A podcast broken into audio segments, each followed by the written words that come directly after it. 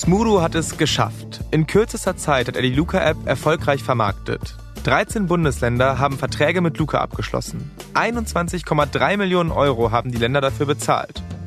Und dann das. Nicht mal ein Jahr später nutzt kaum noch jemand Luca. Einige Politiker fordern sogar, die App vom Handy zu löschen. Im Frühjahr 2022 lassen die Bundesländer die Verträge auslaufen. Wie konnte das passieren? Wie gut hat Luca bei der Kontaktnachverfolgung geholfen und wie sicher war die App eigentlich? Sie hatte ja einige Daten von uns. Und darum soll es in dieser Folge gehen. Ich bin Vincent Schirpke und ihr hört Ausgecheckt, das Luca-System. Folge 3. Unnütz und gehackt. Also pandemisch betrachtet ist, glaube ich, der Nutzen von Luca so verschwindend gering, dass es wahrscheinlich mehr Probleme erzeugt hat, als es wirklich geholfen hat.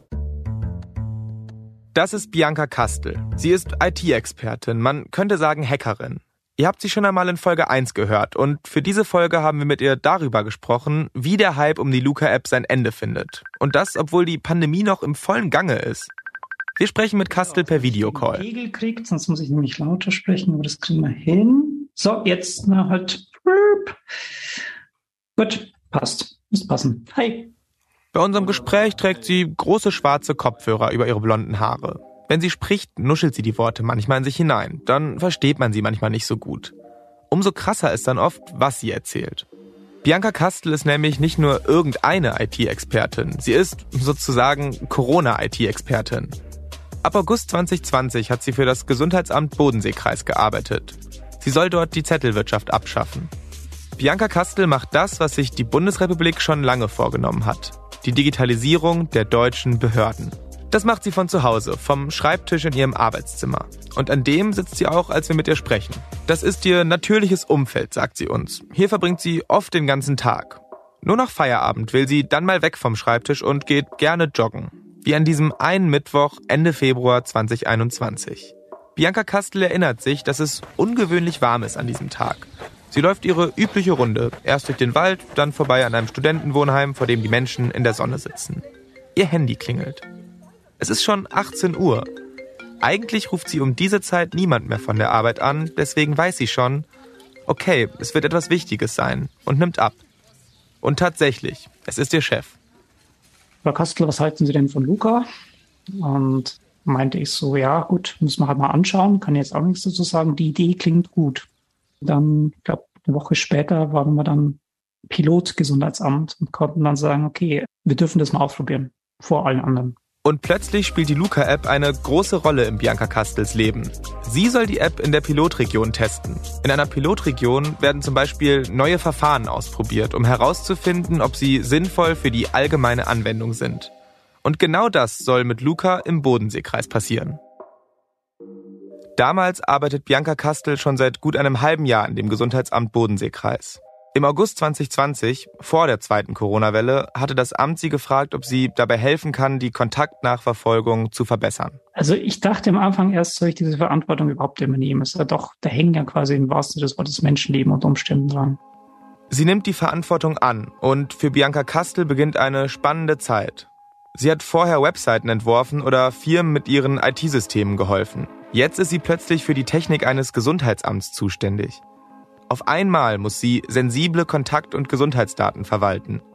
In einer Zeit, in der sich alles um diese Daten dreht und in der Gesundheitsämter permanent unter Beobachtung stehen. Und ich meine, das war das erste Mal in meinem Leben, dass ich ein System verwaltet habe, in dem Todesfälle vermerkt wurden. Das war schon eine sehr, sehr andere Erfahrung als vorher irgendwie Sperrmüllcontainer verwalten.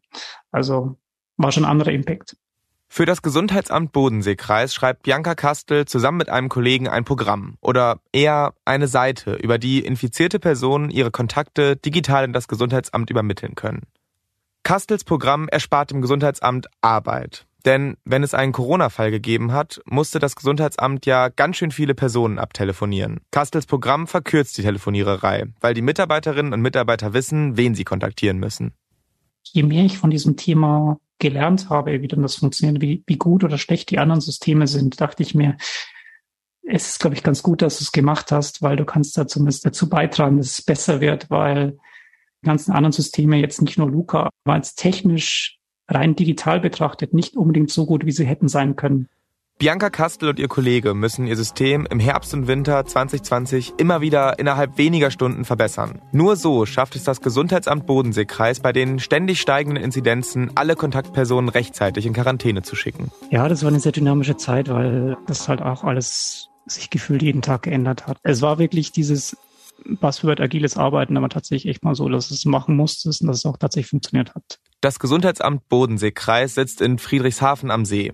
Auf der anderen Uferseite die Alpen. 220.000 Menschen wohnen im Kreis, viele leben vom Tourismus. Doch im Frühjahr 2021 sind wir alle im Lockdown. Hotels, Gaststätten, alle haben zu. Zu diesem Zeitpunkt gibt es ja schon die Corona-Warn-App, doch die kann erst ab Ende April Check-ins via QR-Code. Davor kann sie nur via Bluetooth im Hintergrund berechnen, wie wahrscheinlich eine Infektion ist. Und die Gastronomen können deswegen noch nicht mit ihr arbeiten. Als die ersten Gastronomen dann von Luca hören, fragen sie nicht nur bei der Politik nach, sie rufen auch in den Gesundheitsämtern an, so auch im Bodenseekreis. Sie wollen diese App. Sie wollen endlich wieder aufmachen, endlich wieder Leute empfangen und endlich wieder Geld verdienen. So erzählt es zumindest Bianca Kastel. Bianca Kastel verbessert also ständig ihr Tool, das sie für das Gesundheitsamt entwickelt hat. Währenddessen wird der Hype um die Luca-App immer größer. Smudo zieht durch die ersten Talkshows. Immer öfter taucht der Name Luca-App auf, wenn es darum geht, die Pandemie irgendwie in den Griff zu kriegen, Gaststätten wieder zu öffnen, Veranstaltungen wieder zu ermöglichen und möglicherweise ja auch die Gesundheitsämter zu entlasten. Und jetzt im Februar 2021 klingelt auch Bianca Kastels Telefon und auch ihr Chef spricht von Luca. Das ist das Telefonat, von dem ich euch schon am Anfang dieser Folge erzählt habe. Zugegebenermaßen ist es für Gesundheitsämter natürlich auch so, dass die fangen bei Null an und die freuen sich über alles, was so ein bisschen digital ist, auch wenn es nicht zwangsläufig cool oder schlecht ist, sondern einfach nur digital ist. Luca wird zum Heilsbringer. Die App verspricht, dass sie den Gesundheitsämtern helfen kann und dass wir endlich wieder rausgehen können, dass wir in Restaurants oder Bars sitzen können, dass wir unser normales Leben zurückhaben können. Und das Spannende war halt dann auch, dass dann halt irgendwie ein paar Tage später saß dann plötzlich Smudo bei Anne Will und hat dann Luca verkauft deswegen hat Smudo auch so diesen Spirit vorwärts getrieben, dass so dieses jetzt, wenn wir eine App haben, mit der wir sowas auch sinnvoll nachverfolgen können, dann haben wir einfach mit der Gelegenheit, dass wir einfach wieder das Leben genießen können. So heißt ja auch der Claim von Luca. Aber stimmt das auch? Ist die Luca-App wirklich so ein Heilsbringer, wie Smudo und so viele andere gerade behaupten? Das fragt sich Bianca Kastel. Sie will jetzt herausfinden, was in Luca steckt und ob die App hält, was sie verspricht. Also ob sie den Gesundheitsämtern wirklich bei der Kontaktnachverfolgung helfen kann. Es muss schnell gehen, denn momentan läuft vieles parallel. Wie wir schon wissen, beschließt der Bund am 3. März 2021 mit den Ländern eine digitale Lösung zur Kontaktnachverfolgung. Ein paar Tage später schließt Mecklenburg-Vorpommern als erstes Bundesland einen Luca-Vertrag ab. Nur eine Woche nachdem ihr Chef sie beim Joggen angerufen hat, testen Bianca Kastel und ihre Kollegen vom Gesundheitsamt ein ganzes Wochenende lang die Luca-App per Zoom. Jede bei sich zu Hause vorm Computer. Im Prinzip war es so, wir dachten uns dann halt, okay, wenn wir diese App jetzt schon kriegen und testen können, dann testen wir die halt auch wirklich. wir müssen ja wissen, ob das irgendwas Gutes ist oder nicht, ob uns das was bringt oder ob es halt einfach nur ein Gadget ist. Kastel erzählt, Gesundheitsamtmitarbeiter checken sich remote per QR-Code in verschiedene Locations ein und simulieren so, wie die App im wirklichen Leben funktionieren würde. Sie prüfen, wie sieht es mit den Check-ins aus? Sind die Daten valide? Waren dann, glaube ich, so 20 Leute beschäftigt, da am Wochenende in einer Pandemie mit Leuten, die im Gesundheitsamt relativ viel andere sinnvolle Dinge hätten machen können, uns ernsthaft mit diesem Tool zu beschäftigen. Nach dem Wochenende ist für Bianca Kastel und ihre Kollegen eins klar. Die Qualität der Check-in-Daten sieht nicht sehr gut aus. Die große Lösung, auf die alle hoffen, ist die Luca-App offenbar nicht.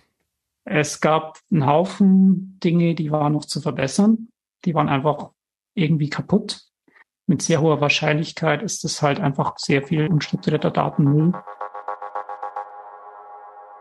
Bianca Kastel meint also, es bringt gar nichts, diese Daten abzurufen. Denn wie gut die App funktioniert, hängt sehr davon ab, wie sie genutzt wird und was für Daten sie im Endeffekt produziert. Es ist ja so, keine Technik funktioniert ohne die Menschen, die sie benutzen. Das heißt, alle müssen mitspielen. Alle Beteiligten müssen verstehen, wie sie funktioniert die Gaststättenbetreiber, die die QR-Codes richtig auslegen müssen und die Leute, die ein- und auschecken. Mir ist es zum Beispiel später immer wieder passiert, dass ich abends vergessen habe, mich auszuchecken. Luca hat dann die Info bekommen, Vincent war die ganze Nacht da, obwohl ich schon um 10 nach Hause gegangen bin. Und klar, dadurch werden die Luca-Daten unbrauchbar. Und das Gegensteuern der App war dann ja auch nicht das Wahre. Ich weiß noch, wie Luca immer fünf Minuten nach Ankunft Erinnerungen geschickt hat, sich auch bloß wieder auszuloggen. Als würde man nur fünf Minuten irgendwo sitzen. Diese Schwachstelle erkennt Bianca Kastel schon beim Testen der App. Und die Check-in-Daten verraten nicht, wie nah sich Menschen an einem Ort kommen, wie es die Corona-Warn-App tut. Die einzige Info, die die Gesundheitsämter bekommen, ist, ja, diese Person war hier oder eben nicht. Die App liefert also nur die Daten, die früher auf den Zetteln standen, nur eben digital. Das Gesundheitsamt muss sie weiterhin selbst auswerten, bewerten und Warnungen rausgeben. Es fällt das Kontakte abtelefonieren weg, aber nur an öffentlichen Orten wie Supermärkten und Restaurants mit QR-Code. Aber an vielen anderen Orten, zum Beispiel den Öffis oder auf privaten Feiern, funktioniert Luca nicht. Von einer App zur Kontaktnachverfolgung hätte ich irgendwie mehr erwartet. Genau dafür hat sie doch Geld bekommen, oder? Immerhin sind über 21 Millionen Euro an Steuergeldern in die App geflossen. Auch Bianca Kastel ist ernüchtert. Sie erzählt, sie und ihre Kollegen fassen die Ergebnisse in einer 20-Punkte-Liste mit Kritik und Verbesserungsvorschlägen zusammen und schicken sie den Luca-Machern. Und die antworten laut Kastel etwa so. Ja, cool, danke für die Info äh, oder danke für den Support und ja, wir kümmern uns drum. Aber wir haben dann auch nie wieder erfahren, wie weit denn jetzt diese ganzen Punkte sind. Aber naja, so war's halt. Für Bianca Kastel ist nach ihren Tests jedenfalls klar, für ihr Gesundheitsamt Bodenseekreis ist die Luca-App keine Hilfe. Außer sie wird nochmal grundlegend angepasst. Beruflich hakt sie Luca ab. An dieser Stelle müssen wir einen kleinen Exkurs machen und uns anschauen, wie die Luca-App entwickelt wurde. Denn auch das unterscheidet sie von der Corona-Warn-App. Zur Erinnerung, der Bund hatte die Corona-Warn-App in Auftrag gegeben und dabei war eine Bedingung, dass sie Open Source entwickelt wird. Also wenn eine App Open Source ist, dann bedeutet das, dass der Quellcode veröffentlicht wird. Das war bei der Corona-Warn-App ähm, insofern ganz spannend, weil man wirklich im Detail nachlesen konnte, wie welcher Parameter zu welcher ähm, Nachverfolgungswahrscheinlichkeit geführt hat, wie viele Minuten man auf welchem Abstand sein konnte, damit dann jemand gewarnt wurde. Okay, ist jetzt vielleicht so ein bisschen speziellen Nerd-Interesse von einem Journalisten, der sich viel damit beschäftigen musste in der Zeit. Aber ähm, das ist trotzdem sehr gut, weil es einfach sehr transparent ist. Der Journalist, der hier spricht, das ist natürlich wieder mein Kollege Max Hoppenstedt, der beim Spiegel über Digitalpolitik und IT-Sicherheit berichtet. Ihr kennt ihn schon aus den ersten beiden Folgen. Und Zwei entscheidende Vorteile gibt es bei der Open Source Entwicklung. Der erste ist, Sicherheitsforscherinnen und Sicherheitsforscher können Schwachstellen finden. Das ist ein ganz, ganz zentraler äh, Vorteil, warum man in der Digitalwirtschaft Dinge quelloffen entwickelt. Der zweite Vorteil ist, andere dürfen diesen Code manchmal unter bestimmten äh, Vorgaben danach benutzen und können darauf aufsetzen und etwas Neues entwickeln und etwas Neues damit anfangen. Luca ist keine Open Source Entwicklung. Das war ja auch keine Vorgabe der Bundesregierung und der Länder. Das führt aber auch dazu, dass extern nicht überprüfbar ist, wie Luca genau die Daten verarbeitet und ob es mögliche Schwachstellen gibt. Deswegen können Bianca Kastel und ihre Kollegen aus dem Gesundheitsamt Bodenseekreis zum Test der Luca-App nur dieses Rollenspiel an diesem einen Wochenende machen. Sie können sich nicht, wie bei der Corona-Warn-App, den Code von Luca anschauen. Und das findet Bianca Kastel nicht so gut. Sie ist Fan von Open-Source-Entwicklung. Und sie ist nicht die Einzige. Es gibt eine richtige Open Source Community unter IT-Experten und Entwicklerinnen. Und die fordern im Frühjahr 2021, dass Luca den Quellcode offenlegen soll. Sie argumentieren, wenn Luca öffentliche Gelder erhält, dann soll die Öffentlichkeit in der Lage sein, auch ihren Code zu überprüfen. Mein Kollege Max sieht das etwas anders. Ich finde nicht, dass es einen Automatismus geben muss, dass sämtliche staatlich geförderten Digitalprojekte quelloffen sein müssen. Aber man kann im Umkehrschluss natürlich ganz klar sagen, wenn es immer wieder Kritik daran gibt und einzelne Sachen gefunden werden und bemängelt wird, dass es nicht transparent ist, dann bleiben diese Fragen in der Öffentlichkeit hängen. Und diese Apps bringen ja nur was, wenn die Leute sie benutzen. Wenn keiner sie benutzt, weil man ihnen nicht vertraut, seine Daten ihnen nicht anvertraut, dann bringen die Apps gar nichts. Und das ist das Problem. Eigentlich müssen alle verstehen, wie die App funktioniert, um sie richtig nutzen zu können. Aber Luca reagiert zögerlich. Anfang März kündigen sie an, den Code Ende März veröffentlichen zu wollen. Doch wie Luca auf ihr erstes Feedback reagiert hat, sorgt bei Kastel und anderen Open Source Entwicklerinnen und IT-Experten für Misstrauen. Es ist der 31. März 2021. An diesem Tag hört Mikola Bubelich das erste Mal von Luca. Bubelich, das muss man dazu sagen, lebt nicht in Deutschland, sondern in Österreich. Genauer gesagt in Wien. Deswegen kannte er Luca bis dahin noch nicht. Bubelich ist Softwareentwickler. Er sitzt an diesem Tag vor seinem PC im Homeoffice. Es ist eigentlich ein ganz normaler Arbeitstag. Dann öffnet Bubelich seinen GitHub-Account. GitHub, das ist eine Plattform, mit der Programmierer Codes und Software Open Source entwickeln und verwalten können. Sie können dort verschiedene Versionen speichern und Änderungen verfolgen. Das wird gleich noch wichtig werden. Um zu verstehen, was an diesem 31. März 2021 passiert ist, haben wir ihn angerufen. So the first time I hear from the Lua app, it was March 31, 2021. Mikola Bubelich sieht also, dass ihm jemand bei GitHub eine Nachricht geschrieben hat, die in etwa so lautet. Hey, wollte dich nur wissen lassen, dass Teile deines Codes von der Luca-App genutzt wurden. Das könnte eine Copyright-Verletzung sein. Before that, I don't hear anything hm. from Luca. I, uh, I was in Vienna. Es geht um einen Code von Mikola Bubelich, der schon ein paar Jahre alt ist. Der Code übersetzt QR-Codes in lesbare Daten. Diesen Code hat er anschließend öffentlich gemacht, damit andere Programmierer damit weiterarbeiten können. Unter der Bedingung, dass sie Mikola Bubelich dafür Credit geben – das ist bei der Open Source Entwicklung so üblich, das hat Max ja eben schon erklärt. Gerade hat Luca erste Teile seines Quellcodes veröffentlicht und weil ja viele schon ungeduldig darauf warten, fangen sie direkt an, den Code zu überprüfen. Dabei fällt auf, dass Luca einen Teil von Mikola Bubelichs jahrealten Open Source Code benutzt hat. Eins zu eins kopiert und zwar ohne Credit zu geben. So? Und ohne zunächst selbst Open Source zu arbeiten. Das gilt in dieser Community mal mindestens als unhöflich. Das Misstrauen gegenüber Luca wächst. Denn als öffentlich wird, dass Bubelichs Code unter Verstoß gegen die Lizenz genutzt wird, bessern die Luca-Macher schnell nach. Das fällt der Community aber auf, die mittlerweile jeden Schritt von Luca über die Version in GitHub verfolgen kann. Das Ganze hat eine gewisse Tragik. Luca veröffentlicht seinen Quellcode, um seine Kritiker zu besänftigen. Und es geht komplett nach hinten los. Mikola Bubelich glaubt, dass die Luca-Macher unter so großem Zeit- und Erwartungsdruck standen, dass sie bei der Entwicklung ihrer App schlampig gearbeitet haben. Luca spricht von einem Referenzierungsfehler, der umgehend behoben worden sei und entschuldigt sich. Und Luca argumentiert, sie hätten die App zunächst, Zitat, ohne Auftrag auf eigene Kosten und eigenes Risiko entwickelt. Erst als das System funktioniert habe und einsatzfähig gewesen ist, habe man mit den Bundesländern und den Gesundheitsämtern begonnen, zusammenzuarbeiten. Deswegen habe man mitten im Rollout damit begonnen, den Quellcode zu veröffentlichen, was, Zitat, unüblich für Projekte in dieser Größenordnung sei. Sie hätten sich trotzdem dafür entschieden, weil die Luca-Macher, Zitat, der festen Überzeugung waren und sind, dass ein solches Projekt nur Open Source funktionieren kann. Bubelich und Luca einigen sich außergerichtlich. Luca hat an die Linux Foundation gespendet. Diese fördert Open-Source-Projekte. Wie viel möchten weder Luca noch Bubelich verraten. Bubelich sagt heute, dass er zufrieden ist mit dem Ausgang. Also es war halt schon eine sehr, sehr starke Ansammlung von Sachen, die in sehr, sehr kurzer Zeit sehr, sehr schief liefen. Und verpönt war sie, glaube ich, spätestens ab dem Moment, als der erste große Hack passierte, weil der war auch schon Hanebüchen.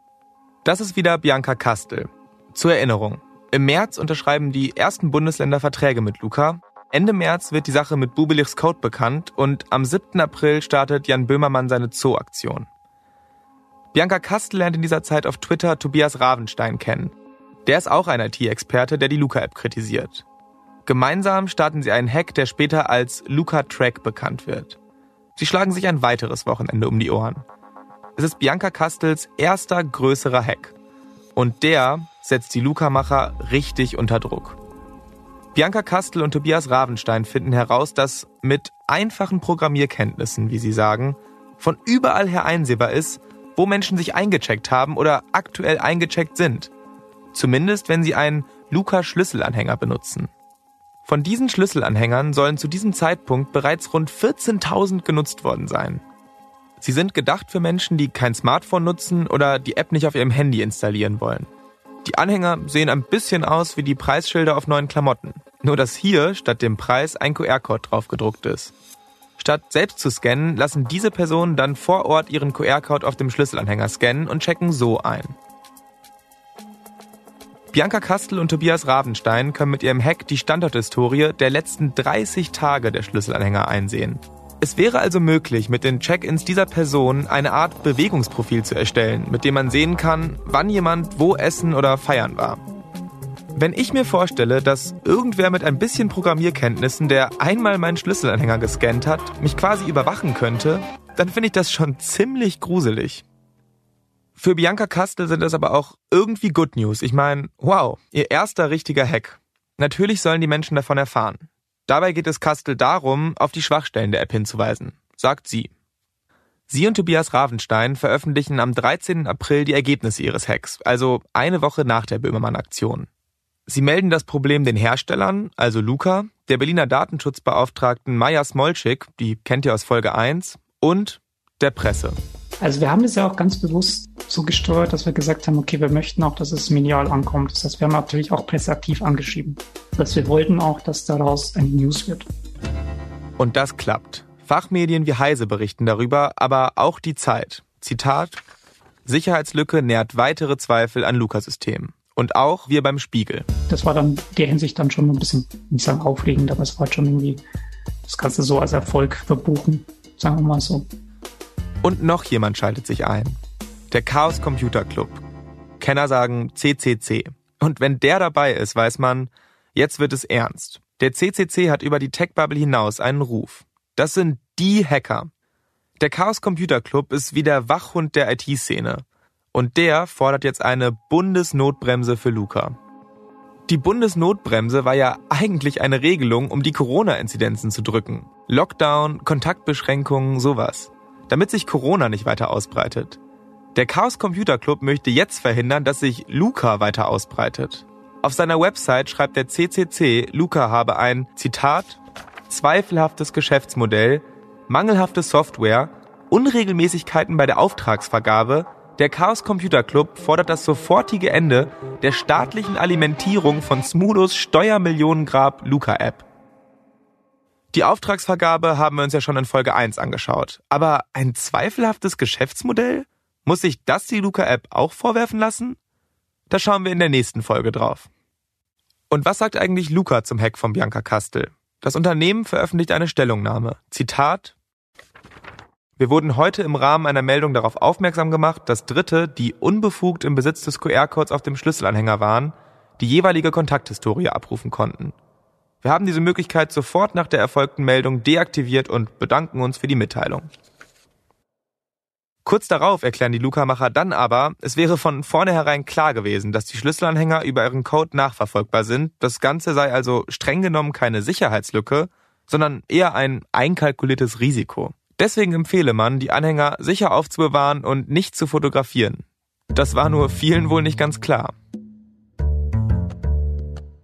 Und die Luca-Macher werfen Kastel und Ravenstein vor, dass sie mit den Vorwürfen direkt an die Presse gegangen sind, statt ihnen vorher etwas Zeit zu geben, um sich die Sache anschauen zu können. Kastel hält dagegen. Das Sicherheitsrisiko sei so groß gewesen, das musste schnell öffentlich werden. Mein Spiegelkollege Max Hoppenstedt bewertet das so. Sagen wir mal so. Es ist sehr unüblich, wenn man einem Unternehmen sagt, heute machen wir eine Schwachstelle öffentlich, das ist die Schwachstelle, guten Tag. Üblicherweise gibt man drei Monate Zeit. Andererseits muss man halt auch sagen, dass Luca wirklich nur bedingt auf die Kritikerinnen und Kritiker zugegangen ist. Also dieser Graben war einfach von vornherein sehr tief, zumal es ja auch keine öffentliche Ausschreibung gab und auch da sozusagen keine Zeiträume, wo irgendeine staatliche Instanz gesagt hat, wir testen das jetzt mal. Klar ist, die Auseinandersetzung um Luca wird in diesem Frühling immer schärfer. Luca CEO Patrick Hennig veröffentlicht auf Twitter den Screenshot eines E-Mail-Austauschs mit der Journalistin Eva Wolfangel. Die recherchiert zu Luca. So scheint er sich gegen kritische Berichterstattung wehren zu wollen. Luca und die Kritiker der App werfen sich gegenseitig Diffamierung vor. Ende April veröffentlichen 70 Wissenschaftlerinnen und Datenschützer eine gemeinsame Stellungnahme, in der sie vor der Weiterverwendung von Luca warnen. Das Misstrauen wird immer größer. Erst die Nutzung von Bubelichs Code, dann der Luca-Track-Hack mit den Schlüsselanhängern. Bianca Kastel denkt, was gibt's denn da noch? Gibt's da vielleicht noch Sachen, die sind noch gröber kaputt als das, was eh schon ein bisschen kaputt war? Also ein paar Sachen hat der Hersteller auch gefixt zwischendrin, aber es war halt schon noch alles so ein bisschen, ja, ich glaube, dass da halt, da war noch mehr, das roch schon komisch. Und dann kommt der zweite große Hack. Alles fängt an mit einem Artikel in der Zeit, Anfang Mai 2021. Darin fragt die Autorin, ob Schadsoftware über die Luca-App auf die Server der Gesundheitsämter gespielt werden könnte. Also ob Hacker über die Luca-App in irgendeiner Weise auf die Server der Gesundheitsämter zugreifen und diese dann auch sozusagen noch attackieren können. Nein, sagen die Entwickler, das sei nicht möglich. Markus Mengs, ein IT-Sicherheitsexperte, möchte das überprüfen. Und wieder ist Bianca Kastel mit dabei. Ja, Markus Mengs hat damals eigentlich gefragt, wie plausibel ist denn das? Also aus meiner Erfahrung mit Gesundheitsämtern und wie Gesundheitsämter arbeiten, war meine ja, Rolle quasi eigentlich zu bewerten, dass das Szenario, was er sich da so ausgedacht hat, theoretisch auch in der normalen Arbeitswelt der Gesundheitsämter hätte funktionieren können. Ende Mai veröffentlicht Markus Mengs ein Video. Darin zeigt er, dass es möglich ist, eine Schadsoftware, also zum Beispiel einen bösartigen Virus, auf die Server der Gesundheitsämter zu spielen. Aber was heißt das genau? Vereinfacht lief das so. Luca übergibt den Gesundheitsämtern Tabellen mit den gespeicherten Kontaktdaten. Das sind sogenannte CSV-Dateien, also sowas wie Excel-Tabellen, die werden für den Computer so gespeichert, dass jede Spalte mit einem Komma von der nächsten getrennt ist. Die Gesundheitsämter können dann diese Tabellen zum Beispiel in Excel öffnen. Aber wer schon mal was mit Excel gemacht hat, weiß auch, dass man mit dem Programm auch Befehle ausführen kann. Also gibt man zum Beispiel 3 plus 4 ein, dann rechnet Excel das aus und es erscheint eine 7. Genauso ist es aber auch mit komplizierten Befehlen, erklärt Bianca Kastel. Das Verfahren nennt sich grundsätzlich Injection, also man versucht einen böshaften Code zu injizieren. Markus Mengs kann in seinem Hack zeigen, dass er Schadcode auf die Server der Gesundheitsämter laden kann. Am Ende geht es nur um ein Sonderzeichen im Programmiercode. Für uns ist hier wichtig. Der Witz bei dieser Nummer ist eigentlich, das ist was, was technisch sehr, sehr einfach abfangbar ist. Zum Glück hat wohl niemand diese Sicherheitslücke missbraucht. Wir wissen zumindest von keinem Fall. Aber trotzdem, wenn es so einfach ist, eine Code Injection zu verhindern, wie Kastel sagt, dann verstehe ich persönlich nicht, warum Luca es nicht verhindern kann oder will. Denn überlegen wir mal, was liegen denn bei den Gesundheitsämtern für Daten? Na, zum Beispiel, wer eine namentlich meldepflichtige Infektionskrankheit hat, wie Tollwut oder Cholera, also wirklich sensible Daten. Luca erklärt, man habe nicht genug Zeit gehabt, auf die Vorwürfe zu reagieren. Mengs hält dagegen. Die Möglichkeit einer Injection sei ja schon seit Wochen im Gespräch gewesen. Die Luca-Macher versuchen, die Sicherheitslücke zu schließen. Aber Mitte Juni wiederholt Markus Mengs seine Injection und schafft es wieder. Auch das Bundesamt für Sicherheit in der Informationstechnik rügt Luca für den Umgang mit der Schwachstelle. Das ist in Deutschland die oberste Behörde, wenn es um Datensicherheit und IT-Schwachstellen geht. Es ist eine absurde Gemengelage, findet Max Hoppenstedt wenn man nochmal einen Schritt zurückgeht und sich anguckt, was ist hier eigentlich das Problem und was kann man sozusagen daraus lernen, das lohnt sich, glaube ich. Weil es war einfach das Problem, dass die Politik sehr schnell diese Aufträge vergeben hat an Luca und es keine zentrale Instanz in der Politik gab, die eine wirklich fundamentale Prüfung vorgenommen hat, obwohl sehr sensible persönliche Daten einem privaten Unternehmen, was staatlich gefördert wird, anvertraut werden. Das BSI ist nicht mit weiteren Prüffähigkeiten ausgestattet worden seitdem. Das BSI rügt Luca also für seinen Umgang mit Sicherheitslücken, hat aber den Quellcode der App selbst nie intensiv überprüft. Es gibt immer mehr Anfragen zur IT-Sicherheit von Luca. Deshalb fragt das Bundesland Hessen dann im Juli das BSI, ob es nicht jetzt mal Luca umfangreich prüfen könne. Doch Hessen bekommt eine Absage. Das BSI ist dem Bundesinnenministerium unterstellt dass auch die damalige Bundeskanzlerin Angela Merkel und der damalige Vizekanzler Olaf Scholz die App gut fanden und die Länder bei ihrem Beschluss im März 2021 unterstützt haben, tut nichts zur Sache. Und in dieser Lücke sagt natürlich eine Community, die sich ehrenamtlich in den allermeisten Fällen damit beschäftigt, diese Schwachstellen zu finden, Moment, hier gibt es ein Riesenproblem, die Behörden machen das nicht, wir müssen uns jetzt Gehör verschaffen. Und hier sehe ich auch nicht, wie daraus gelernt wurde. Und damit sind die Hacker durch mit Luca. Es ist alles gesagt und getan. Bianca Kastel erinnert sich an diese Zeit so. Ich glaube, das Thema war spätestens ab Mitte 2021 komplett durch. Da wollte auch keiner mehr da irgendwie hinfassen. Gefühlt hat irgendwie jeder an Luca irgendwas gefunden, was kaputt war. Und es war dann auch keine Leistung in der Hinsicht. Die technische Herausforderung ist zu klein. Die Tech-Bubble wendet sich anderen Themen zu.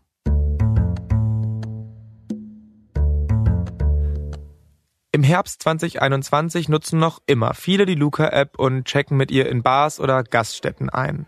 Auch die Besucher im 60s in Mainz an einem Abend Ende November 2021.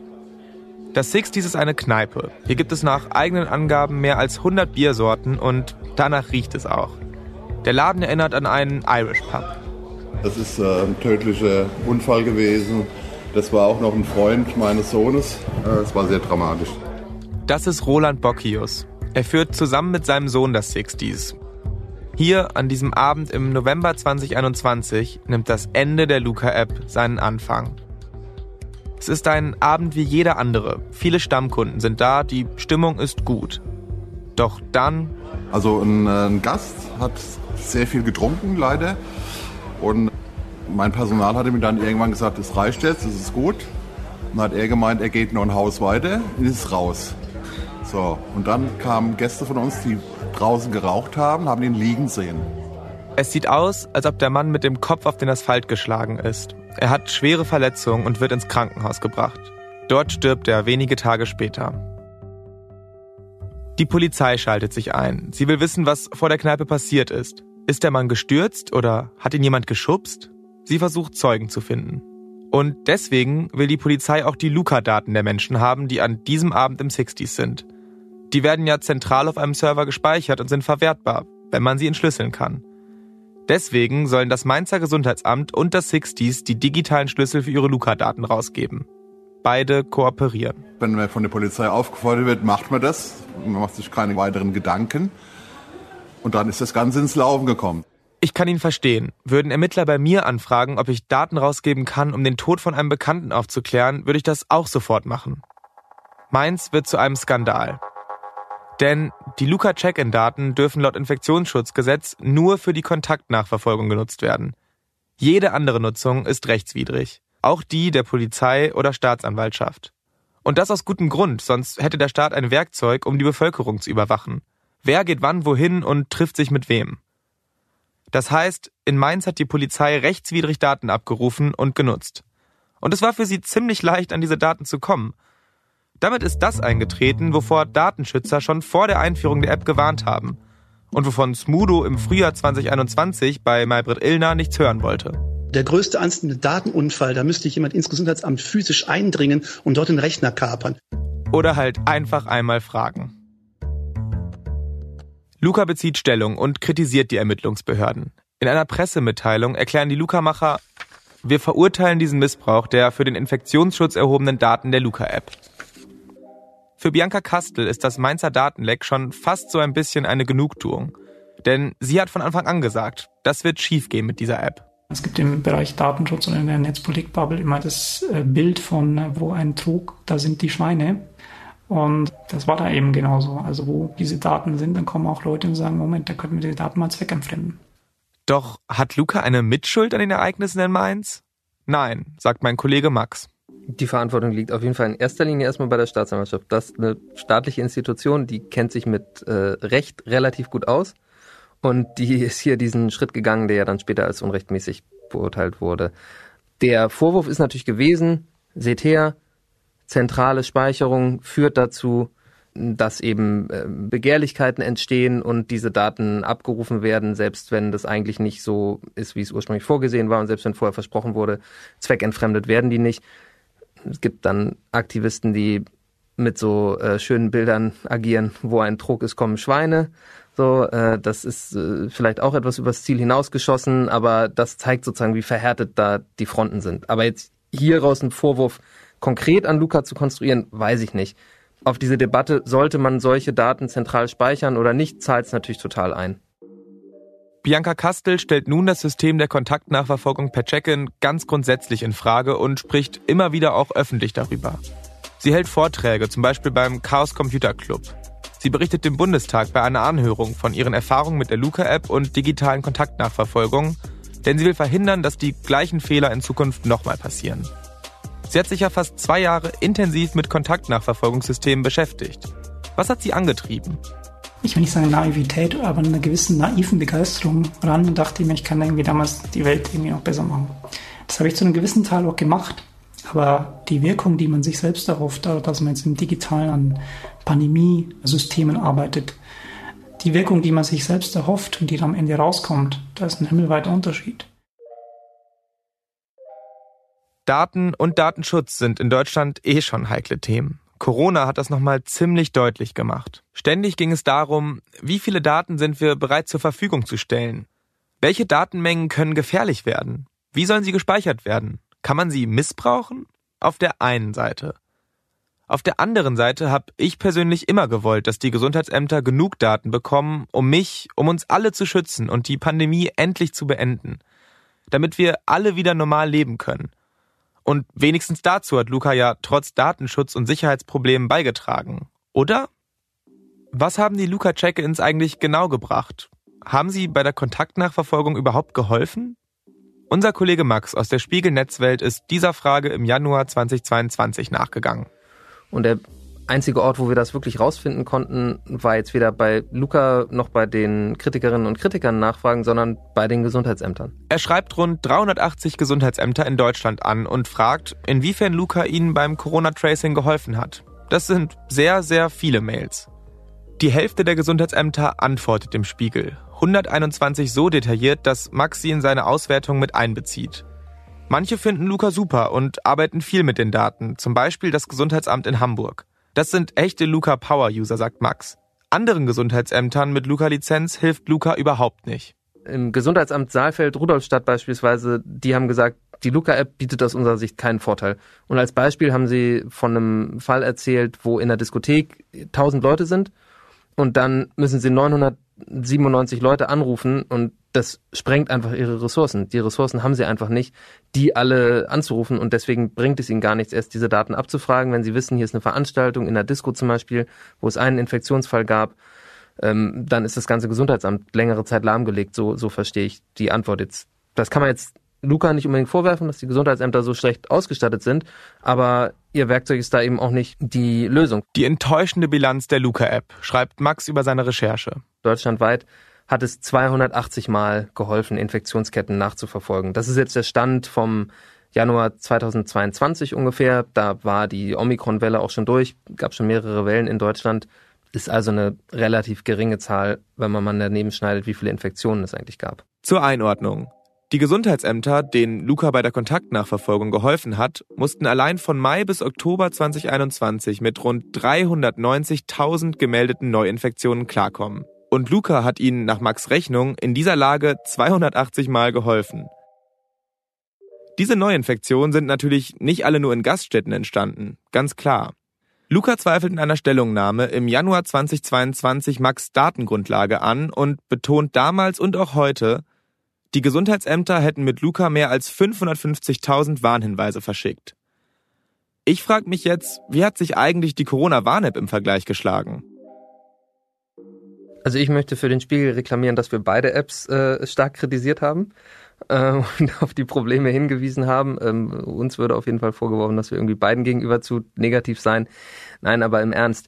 Ähm, die Corona-Warn-App hat bis heute, ich habe es nochmal nachgeschaut, 12.356.628 positive äh, Testergebnisse in der App bekommen und das ist dann das, was dazu führt, dass andere, die diese Personen getroffen haben, eine rote Kachel angezeigt bekommen. Das ist eine sehr, sehr, sehr hohe Zahl.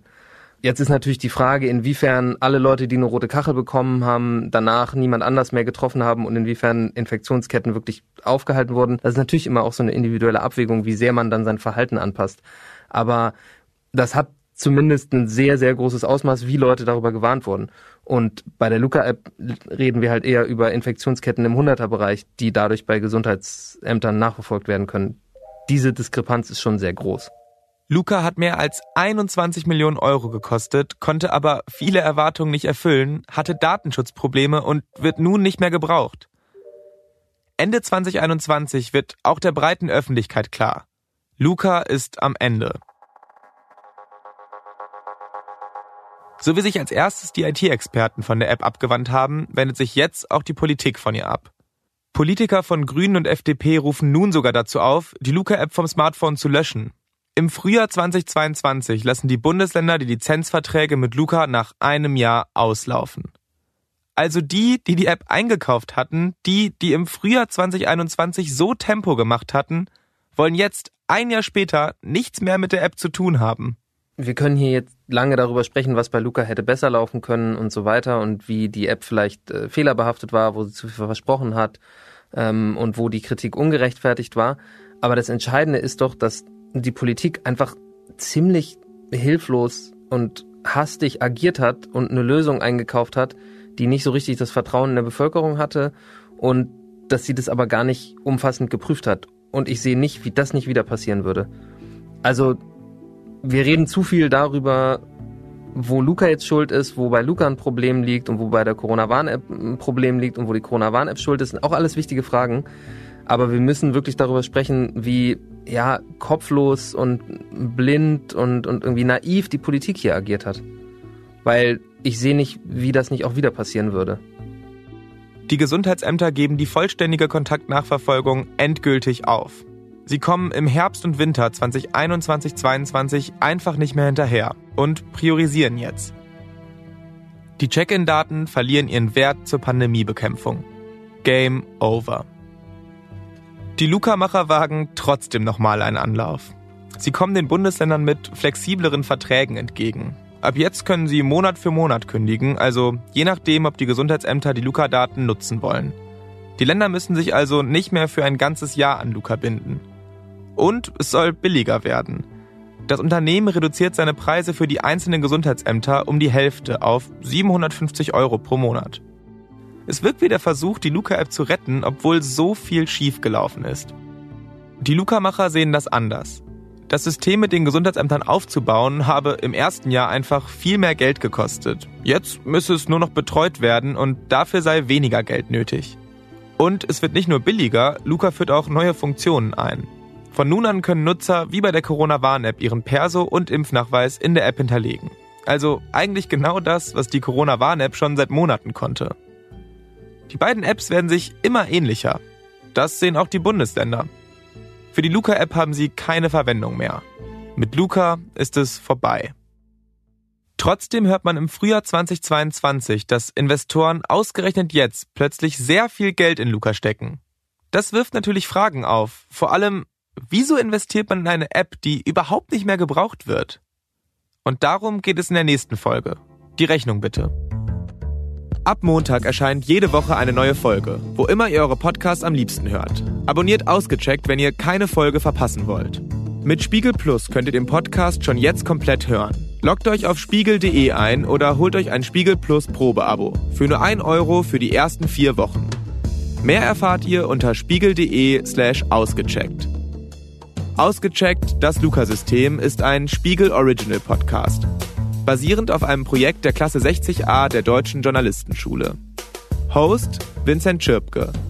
Autorinnen Jelena Berner und Kiana Lentsch. Recherche Max Hoppenstedt. Fact-Checking Gerrit von Nordheim und Thomas Riedel. Leitende Redakteurin Sandra Sperber. Executive Producer Ole Reismann und Janis Schakarian. Line Producer Charlotte Meyer-Hamme. Audioproduktion Marc Glücks. Danke an Uwe Jürgens, Lenne Kafka, Hanna Schwer, Konstanze Radnoti, Reinhard Röde, die Finance Forward Redaktion und allen, die für diesen Podcast mit uns gesprochen haben.